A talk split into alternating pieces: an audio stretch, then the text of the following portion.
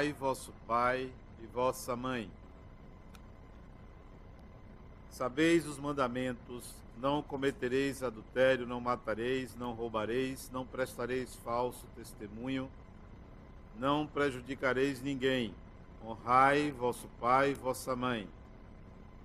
Honrai vosso pai e vossa mãe, para que vivais muito tempo na terra que o Senhor vosso Deus vos dará.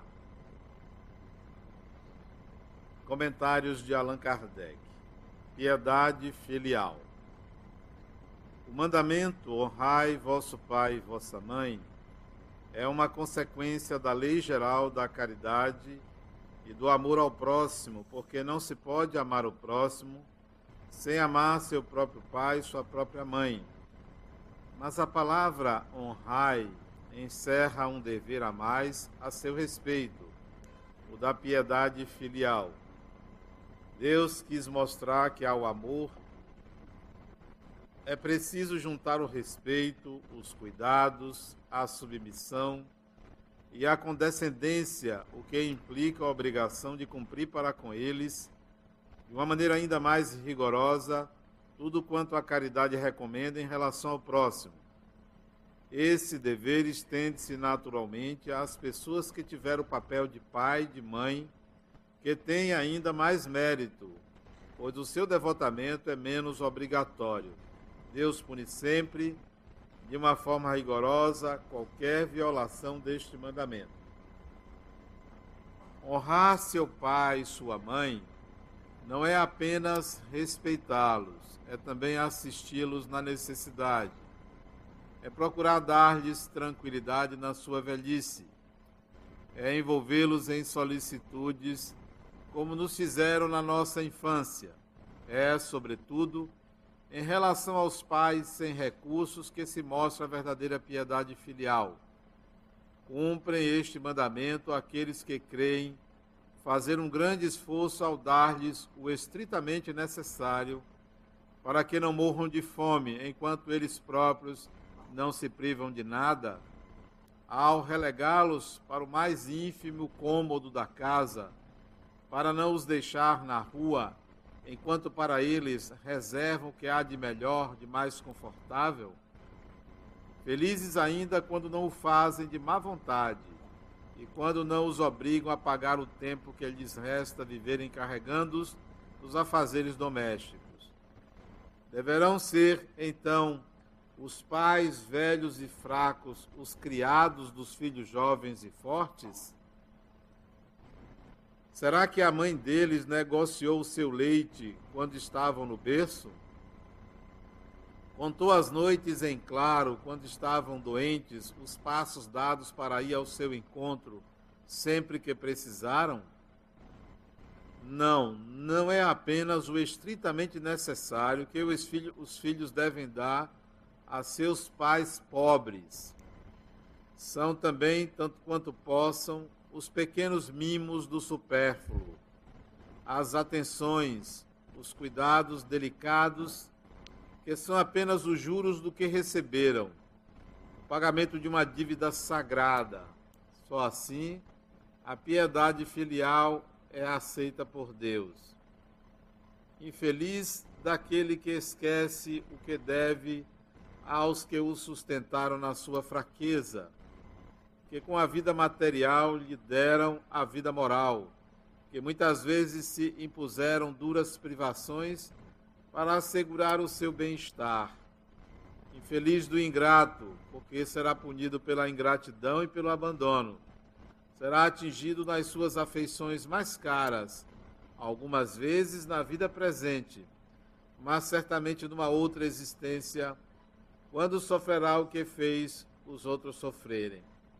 Alguns pais, é verdade, ignoram os seus deveres e não são para os seus filhos o que deveriam ser. Mas é a Deus que compete puni-los e não aos seus filhos. Não cabe a estes censurá-los, porque talvez eles próprios tenham merecido que assim fosse. Se a caridade estabelece uma lei de retribuir o mal com o bem, de ser indulgente com as imperfeições dos outros, de não maldizer o próximo, de esquecer e perdoar os erros, de amar até mesmo os inimigos, quanto essa obrigação é ainda maior quando se trata dos pais. Os filhos devem, portanto, tomar como regra da sua conduta em relação aos pais todos os preceitos de Jesus relativos ao próximo. Dizer-se que todo procedimento condenável dirigido a um estranho é ainda pior quando dirigido ao próximo. E o que pode ser apenas uma falta no primeiro caso, pode tornar-se um crime no segundo. Porque então a falta de caridade junta-se à ingratidão. Deus disse: Honrai vosso pai e vossa mãe, para que vivais muito tempo na terra que o Senhor vosso Deus vos dará. Então, por que promete ele como recompensa a vida na terra e não a vida celeste? A explicação está nas palavras que Deus vos dará, suprimidas na forma moderna do decálogo, que desvirtua o sentido. Para compreender esta frase, é preciso reportar-se à situação e à mentalidade dos hebreus da época em que foi dita. Eles ainda não compreendiam a vida futura. A sua visão não ultrapassava a vida corporal Deveriam, portanto, ser mais sensíveis ao que viam do que ao que não viam. É por isso que Deus lhe fala numa linguagem à sua medida e como às crianças lhes dá como perspectiva o que os pode satisfazer. Eles estavam então no deserto. A terra que Deus lhe dará era a terra prometida, objetivo das suas aspirações. Não queriam nada mais. E Deus lhe diz que aí viverão muito tempo, isto é, que a possuirão muito tempo se observar os seus mandamentos. Mas a vinda de Jesus, suas ideias estavam mais desenvolvidas. Chegado o momento de lhes dar um alimento menos grosseiro, Jesus inicia-os na vida espiritual ao dizer-lhes: Meu reino não é deste mundo, é lá e não na terra que recebereis a recompensa das vossas boas obras. Com essas palavras, a terra prometida material transforma-se numa pátria celeste. Também, quando Jesus lhe relembra a observância do mandamento honrai vosso pai e vossa mãe, não é mais a terra que lhes promete, mas o céu. Aí estão as palavras, os comentários de Allan Kardec a respeito desse mandamento, dessa fala de Jesus sobre honrai vosso pai e a vossa mãe, e aquilo que se encontra no Antigo Testamento sobre o dever que se deve ter para com os pais. Mas achei interessante esses dois últimos parágrafos, eu fiz questão de ler, sobre o alcance da maternidade e da paternidade a consciência de ser um espírito, a consciência da existência da vida espiritual, muito mais do que uma crença, a certeza que se transforma numa prática existencial, amplia a nossa visão de mundo. Os nossos valores se tornam outros. Aquilo que nós realizamos, aquilo que nós aspiramos, aquilo que nós usufruímos, passa a ser diferente, mais amplo, mais agradável e transfere para o espírito uma condição de alegria interna, de satisfação por viver, exatamente por conta de uma visão de mundo muito mais ampliada. Parece que aquelas questiúnculas ficam de fato pequenas. Aqueles litígios que nós travamos interna e externamente em relação a pessoas do nosso convívio ficam muito menores quando nós vislumbramos a espiritualidade vibramos numa faixa diferente. Não é que passamos simplesmente a nos comportar de sermos bonzinhos ou polidos em relação aos outros, mas exatamente por integrarmos a consciência de sermos espíritos imortais, é que nós captamos outras ideias, antevemos outras possibilidades na vida, intuímos quanto a outros aspectos que não são visíveis àquele que simplesmente enxerga a vida material como única, que não se conecta às forças espirituais do universo, até mesmo a respeito da questão que hoje nós estamos analisando do pai e da mãe, ampliam-se os horizontes do espírito.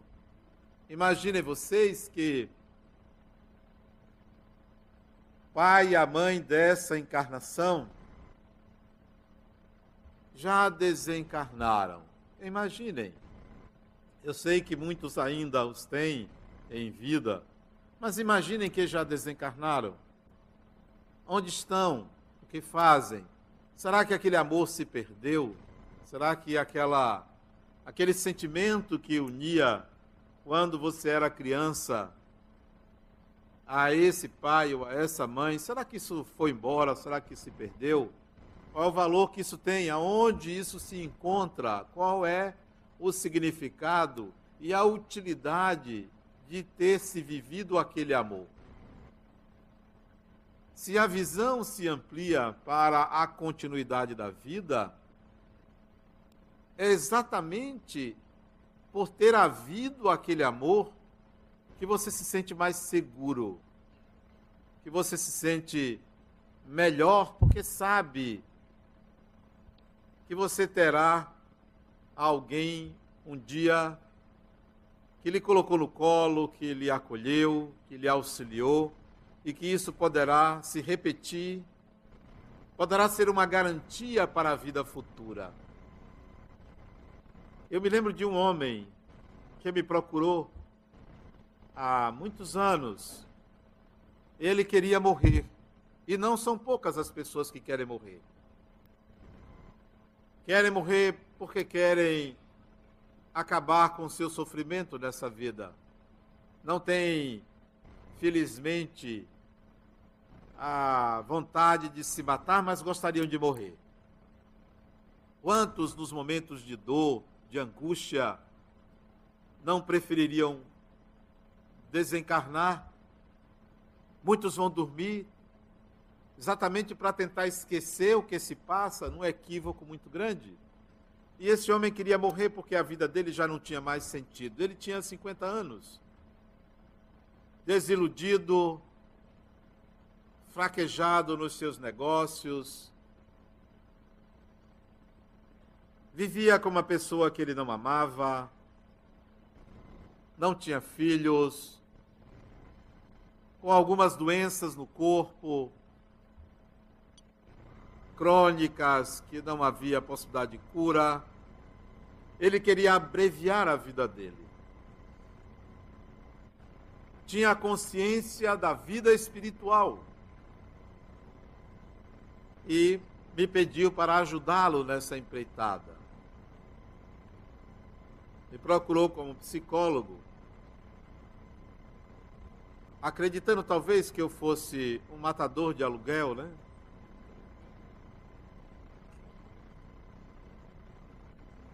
E eu achei interessante a proposta dele de ajudá-lo a desencarnar. Interessante. Geralmente as pessoas querem viver e esse procura alguém para ajudá-lo na morte. A gente deve estimular as pessoas a viverem. Mas também deve ensinar as pessoas a morrerem. Muitos de nós, em vida, deveríamos aprender a morrer. Há parte de nós que permanecem e deveriam morrer. Há personas nossas que deveriam morrer, há comportamentos que deveriam morrer, há pensamentos que deveriam morrer, mas a gente teima em permanecer com aquela face viva. E ele precisava morrer aquela face. E eu aceitei o desafio de contribuir para matar aquela parte dele. E perguntei ele se ele já tinha tentado ficar próximo assim da linha de trem. Assim andar um pouco na sarjeta para ver se era atropelado, assim, alguma coisa que ele sem querer querendo morresse. Ele disse: Adenal, já tentei de tudo, mas parece que Deus não gosta de mim, porque não me desencarna. E eu disse: Mas desencarnando, você sabe que a vida continua. Ele disse: Sei, a vida continua. Desencarnando, você sabe que você vai reencarnar. Ele disse: Essa é minha expectativa. Eu quero começar uma vida nova. Tudo novo. Disse, interessante como isso é muito bom a gente poder começar do zero. Novo. Essa carcaça velha vai embora e a gente ganha um corpinho novo, uma nova vida. Interessante. Realmente você precisa desencarnar. Eu até também estou com vontade, porque ganhar um corpo novo, né? O que fazer? E eu não encontrava uma saída. Não encontrava uma saída.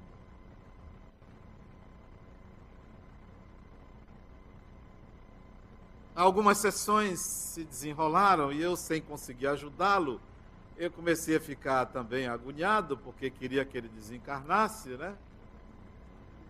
E não acontecia um acidente, né? um avião cair na cabeça, um terremoto, uma tsunami, nada acontecia onde ele mora. Ele morava aqui perto, ali pelo Costa Azul. Nada, é um lugar alto, não dá nem para tsunami chegar lá em cima. Eu disse, rapaz, está difícil o seu problema. Vou fazer o seguinte: eu vou pedir ajuda aos espíritos, porque os espíritos sempre ajudam a gente nas necessidades. Vamos ver se eles têm uma ideia de como eu posso lhe orientar para você desencarnar e pedir ajuda aos espíritos. E veio ajuda. Espírito bom esse, que sabe o que fazer nesses momentos. Me orientou para perguntar a ele quem ele ama. Quem ele ama? E eu perguntei a ele: quem você ama? Não amava a mulher com quem ele vivia, era conveniente, excelente secretária, excelente para cuidar da roupa dele, da comida dele, excelente para, de vez em quando, dar um conselho, mas ele não a amava. Não se consegue amar uma pessoa por decreto ou por obrigação. Ama-se porque se ama. Ele não amava ninguém.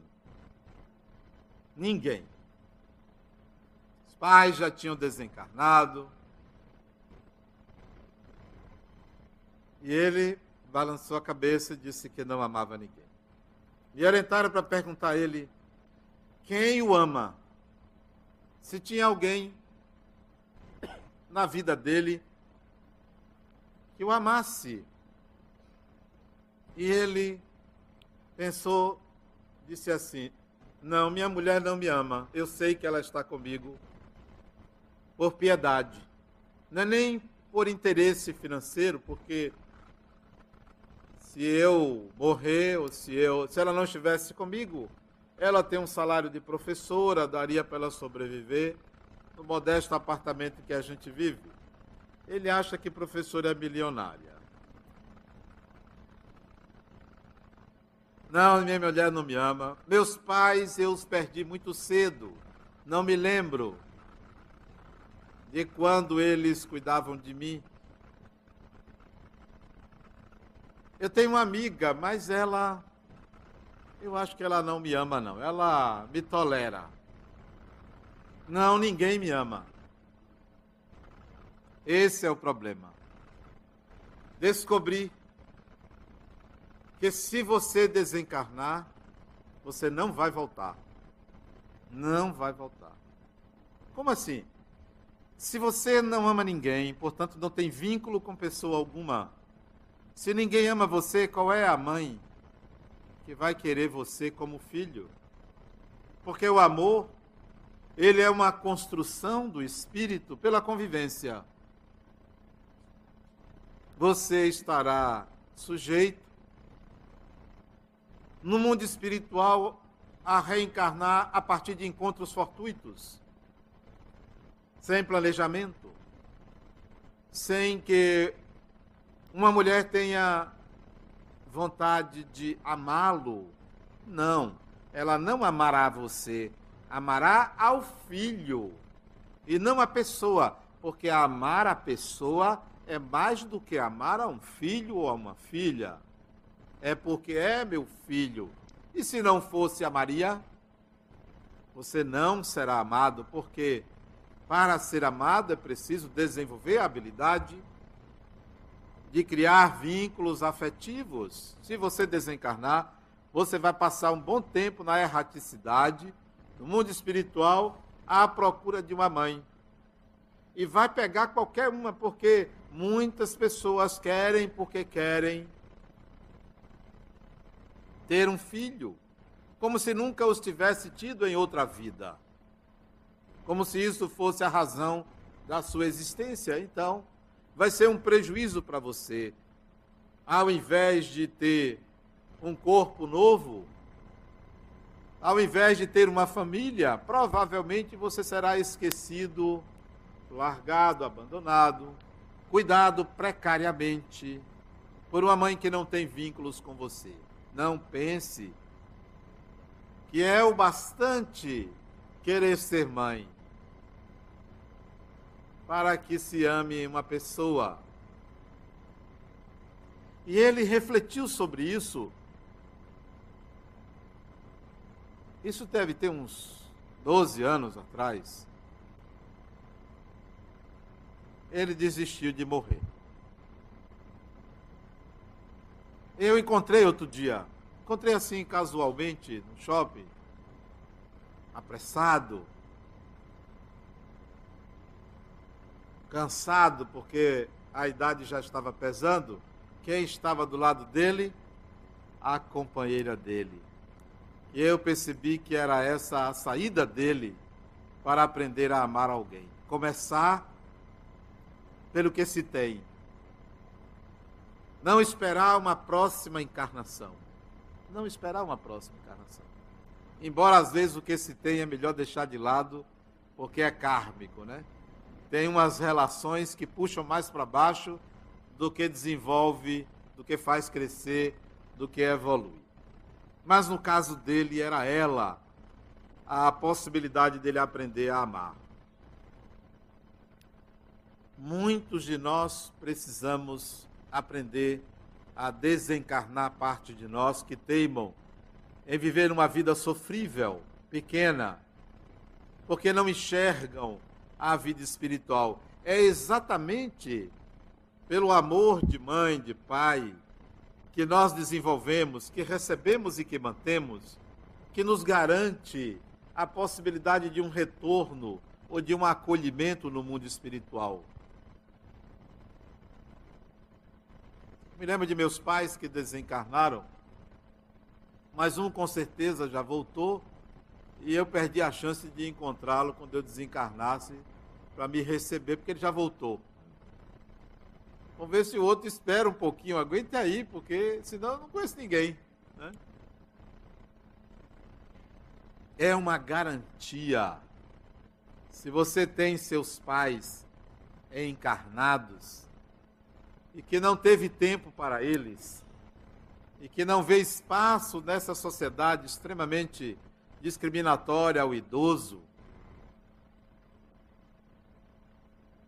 reestabeleça um laço, um elo de ligação, porque são suas garantias para um processo de afetividade necessário no mundo espiritual.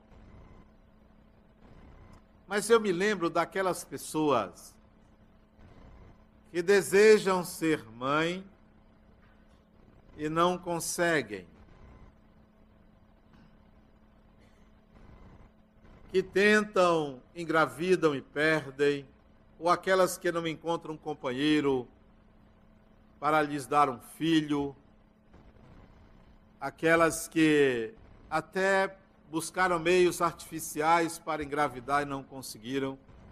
Eu me lembro dessas pessoas cujo desejo de ser mãe era e é muito grande. Por que isso acontece? Eu me lembro de uma pessoa que é das minhas relações há 20 anos que eu a conheço. 20 anos. Ela não se casou, teve uma gestação e não vingou. E chegou para mim há sete anos atrás me disse, Adenal, eu quero ser mãe. Eu disse, mas para que você quer ser mãe? Eu quero dar esse amor que eu tenho a uma outra pessoa, mesmo que seja mãe solteira. Eu quero ser mãe. Como é que eu faço? Disse, antes de querer ser mãe, queira ser e desenvolva a maternagem. Não basta ser mãe. Desenvolva essa habilidade da maternagem. Sim, mas o que é isto? Isto é ter uma postura materna diante do outro, acolha as pessoas, dê esperança às pessoas, nutra as pessoas de vida, quem quer que seja. E ela começou fazendo isso. Começou. Um ano depois, menos de um ano depois, 10, 11 meses, ela disse: Adenauer, eu já estou pronta. Eu quero um filho. Isso é só não serei eu que vou dar, né?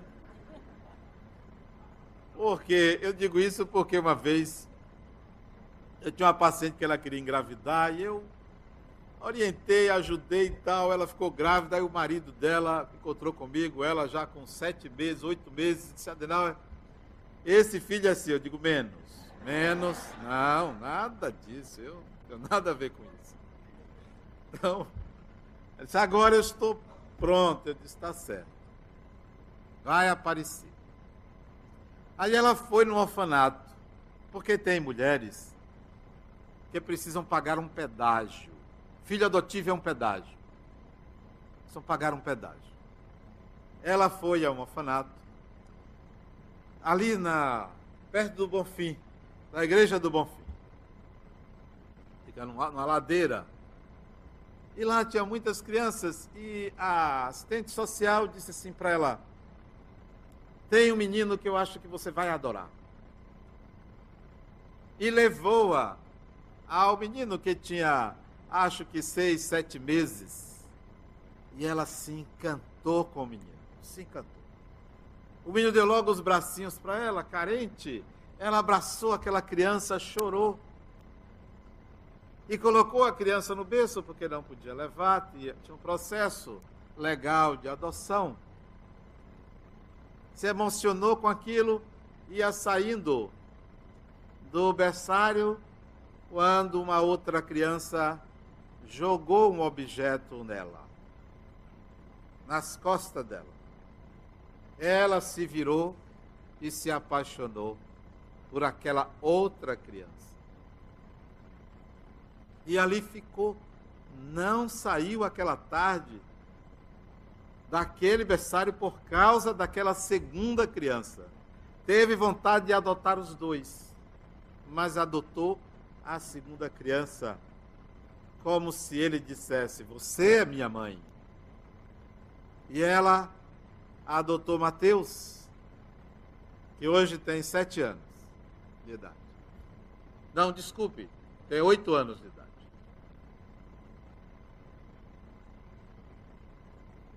Por vias transversas, nós chegamos aos reencontros, aos encontros do passado, que muitas vezes estão presentes nas, nas famílias. E às vezes a gente malbarata uma relação com ente familiar, reacende antigas divergências e não entende que renascemos em família para constituir relações de amizade e sentimentos de amor. Preferimos competir, criticar, julgar, impor, não dar o braço a torcer, permitir que o orgulho esteja presente, quando a relação familiar é uma carta de crédito para as vidas futuras. Uma carta de crédito que pode se transformar numa carta de débito. Uma carta de crédito. A maternidade é uma carta de crédito permanente para as vidas futuras. Penso naquelas mulheres também que deliberadamente abortaram por razões pessoais, por um momento de gestação inadequado, por uma impossibilidade de dar continuidade à geração de um corpo, porque não gera o espírito, felizmente, porque o aborto não mata o espírito, apenas o corpo impede momentaneamente, felizmente, momentaneamente, a reencarnação, porque se não reencarna por aquela mulher, reencarna por outra mulher, por enquanto só pela mulher, porque nós homens, até o momento, felizmente, não engravidamos. Me lembro dessas mulheres que abortaram e até hoje se culpam por isso, por não, naquele momento, terem se tornado mãe, mesmo que tenham gestado, tenham trazido um novo um outro espírito ou o mesmo espírito para reencarnar, ou que não engravidaram de novo, eu penso nessas mulheres.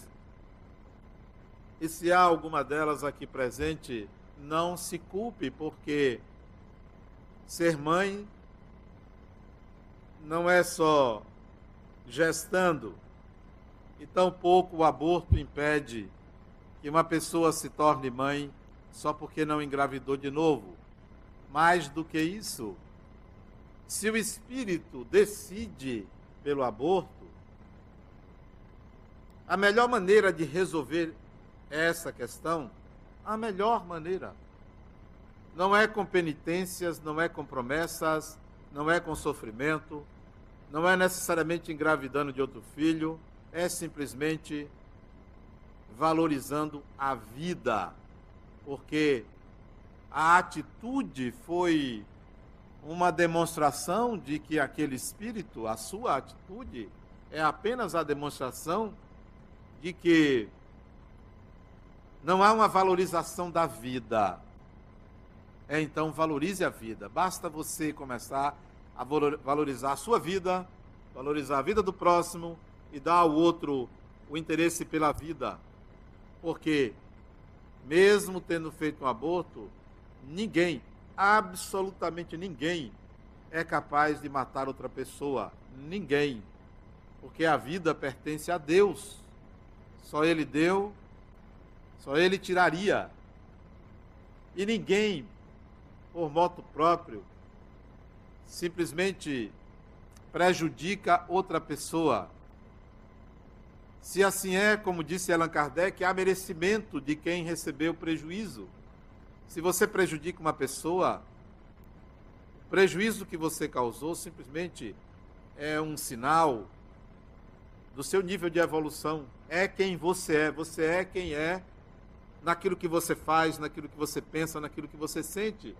Então, o que você praticou simplesmente denuncia a sua natureza, mude a sua natureza, não espere uma punição de Deus, nem de qualquer pessoa, muito menos do espírito que iria reencarnar.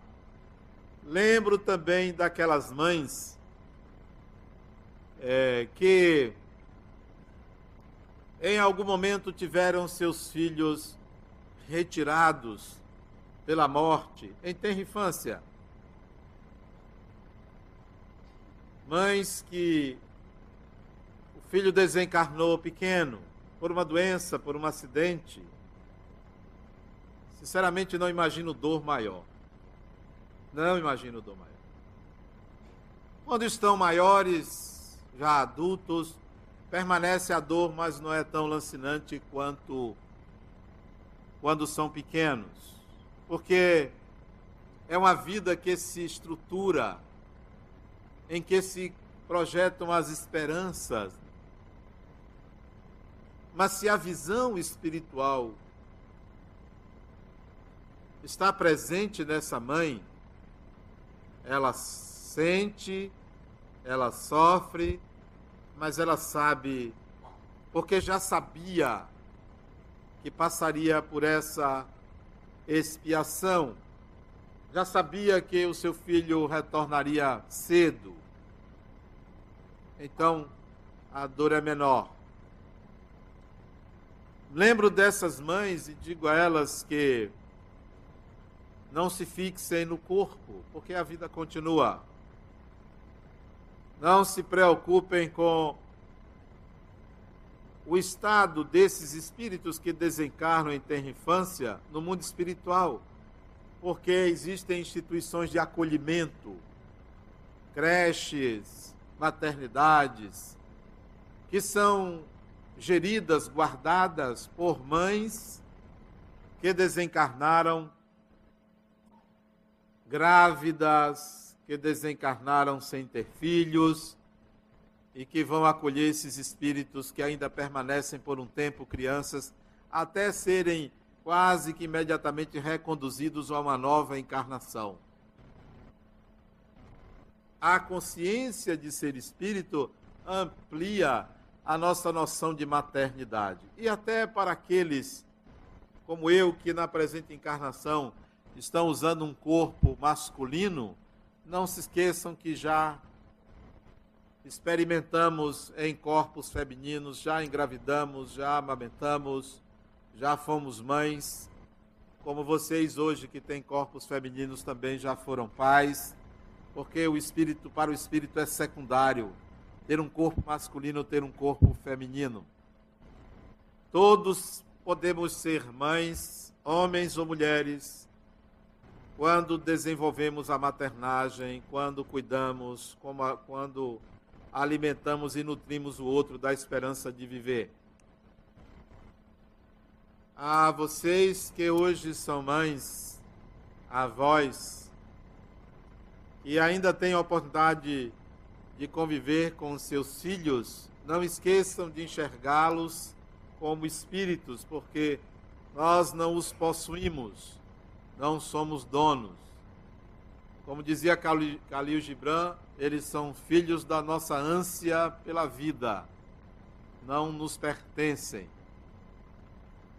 Mais do que isso, vocês que são filhos e têm suas mães encarnadas, não se esqueçam de que suas mães são pessoas. E tente distinguir a função de ser mãe com a pessoa que está nessa função. Não exija da pessoa que hoje tem a função de ser sua mãe o que ela não pode dar, não tem para dar ou não sabe dar. Não idealize o papel de mãe. Se você não teve uma mãe que correspondeu ao que você queria, se você teve uma mãe que porventura tenha lhe maltratado, ou tenha lhe desprezado, ou tenha relegado você a um plano secundário, optando por amar um outro filho ou filha, não exija o que o outro não pode dar e entenda a sua condição de espírito que cabe valorizar a mãe, dando o que não recebeu porque quem dá o que recebe simplesmente cumpre uma obrigação. Ame seus pais como se ama, amasse dentro de vocês a função de ser pai de ser mãe. E homenageando todas as mães presentes, eu me lembro da minha que teve pouco tempo de me dar amor, porque teve dez filhos, e é improvável que se dê com a mesma intensidade de quem hoje tem um, dois ou três ou quatro filhos. Mas o pouco de amor que ela me deu me fez entender o valor imenso desse sentimento que vara encarnações, que conecta espíritos nos mais diferentes locais, onde quer que estejam. Portanto, onde quer que minha mãe esteja, sempre vou lembrar do amor e da forma como ela me tratava, mesmo grande, mesmo adulto, mesmo já tendo constituído família como meu menino, numa demonstração de amor. Se estão convivendo, não percam a oportunidade de dizer aos seus pais que você os ama pelo mínimo amor que tenham dado. Se tem filhos também, não esqueça de dizer a eles isso. Nós não somos obrigados a amar nossos pais, mas somos obrigados a honrá-los. Honrar significa respeitar e ajudar nas suas necessidades. Mas somos convidados a amá-los. Porque o amor não se obriga, o amor se constrói. Muita paz.